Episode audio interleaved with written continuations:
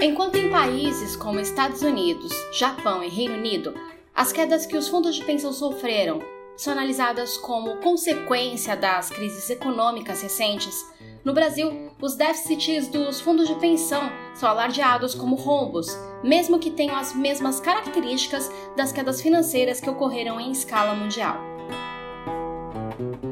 A observação é de Marcel Barros, ex-diretor eleito de Seguridade da Previ e atual vice-presidente da ANAPAR e representante dos participantes de fundos de pensão no Conselho Nacional de Previdência Complementar, o CNPC.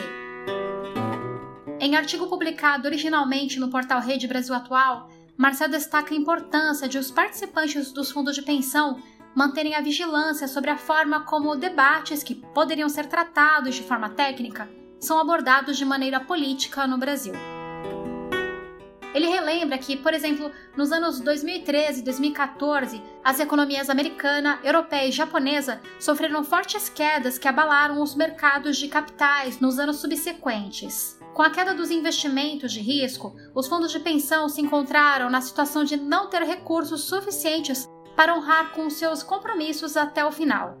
Marcel observa que, para encontrar uma solução, os reguladores, legisladores e gestores desses países discutem medidas para recompor as carteiras com debates que vão desde manter as políticas de investimento, uma vez que as crises são conjunturais, até se a melhor forma de alocação de recursos deve ser nos títulos do Tesouro ou ainda formas de amenizar as consequências negativas de crises via securitização dos passivos. No mundo todo, os déficits em planos de previdência é, foram e são tratados como algo que ocorre em investimentos de longo prazo o importante é que a política de investimento seja seguida e apenas sejam feitos ajustes sazonais e que se aguarde a melhora da economia quando algum problema acontece. Explica Marcel Barros. Enquanto isso, no Brasil, grupos políticos criaram uma CPI, sigla para Comissão Parlamentar de Inquérito, no Congresso, para investigar supostos rombos nos fundos de pensão. Membros do Ministério Público pediram a abertura de inquéritos baseados também em supostos indícios de falta de diligência. Medidas essas que alimentaram os jornais, repercutindo as quedas nos investimentos dos fundos de pensão, não como consequência natural da queda nas bolsas de todo mundo, mas como má gestão. No artigo, Marcel destaca que a partir do Ministério Público foi criada uma força-tarefa que investigou investimentos e notificou apenas parte dos investidores e gestores dos fundos de pensão. Banqueiros e profissionais do setor privado, do mercado financeiro, ficaram de fora.